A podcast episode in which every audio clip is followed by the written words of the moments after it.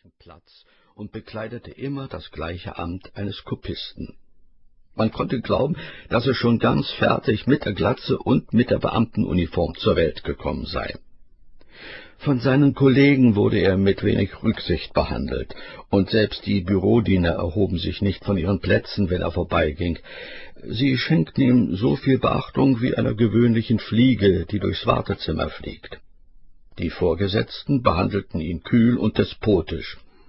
Ein Gehilfe des Amtvorstandes schob ihm die Papiere einfach vor die Nase, ohne die Worte »Machen Sie eine Abschrift davon« oder »Da ist eine interessante, nette Akte« oder sonst eine angenehme Bemerkung, wie sie in vornehmen Ämtern üblich sind. Er nahm die Akten, ohne hinzusehen, wer ihm den Auftrag gab und ob der Betreffende überhaupt dazu berechtigt war, und machte sich gleich an die Arbeit. Die jüngeren Beamten machten ihn zur Zielscheibe ihrer Witze und Streiche, soweit ihr Witz eben reichte.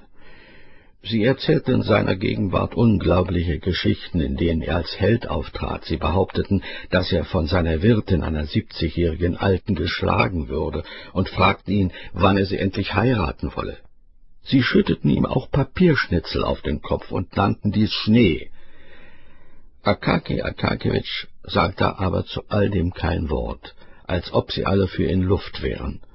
Sogar die Güte seiner Abschriften wurde dadurch nicht beeinträchtigt, und trotz aller Ablenkungen und Belästigungen sah man nie einen Schreibfehler in seinen Arbeiten.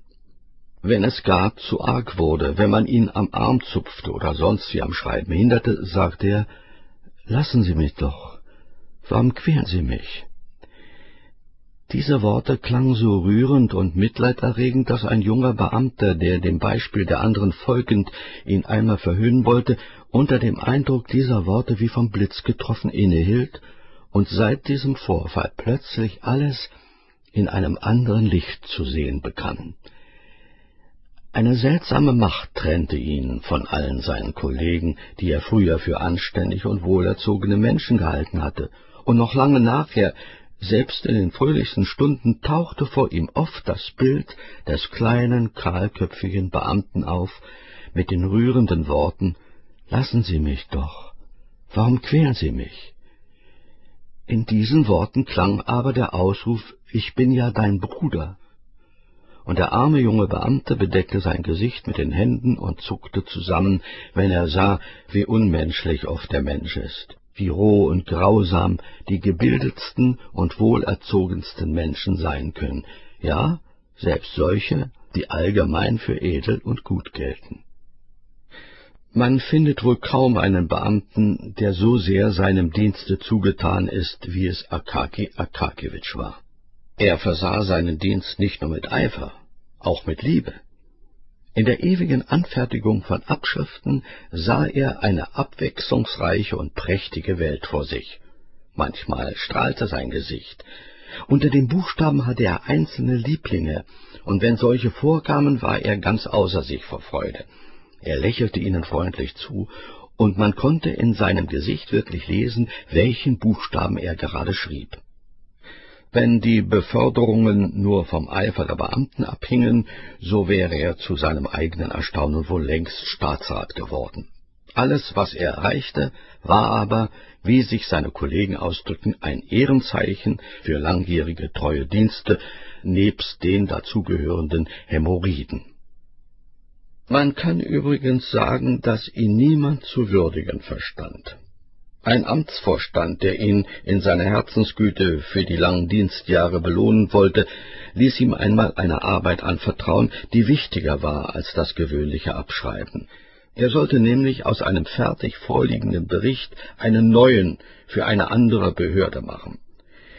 Die Arbeit bestand nur in der Abänderung der Überschrift und in der Transponierung der Zeitwörter aus der ersten in die dritte Person.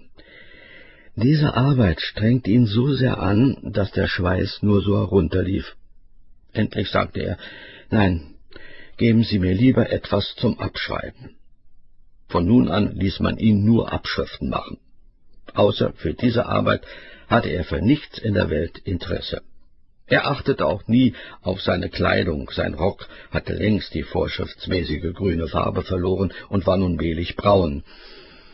Er trug einen engen, ganz niedrigen Kragen, und sein Hals, der eigentlich gar nicht übermäßig lang war, erschien aus diesem Grunde so lang wie bei den Gipskatzen mit den nickenden Köpfen, die von russischen Italienern dutzendweise auf den Köpfen herumgetragen werden. An seinem Rock blieb immer etwas kleben oder hängen, bald ein Endchen Faden, bald ein Heuhalm. Er hatte ferner die ungewöhnliche Fähigkeit, unter einem Fenster just in dem Augenblick vorbeizugehen, wenn aus ihm gerade irgendwelcher Unrat auf die Straße geschüttet wurde, und so trug er auf seinem Hut Melonenschalen und ähnliche Abfälle davon. Dem Leben auf der Straße schenkte er nie Beachtung und stach in dieser Beziehung von den jüngeren Beamten ab, die sich freilich etwas zu viel für die Vorgänge auf der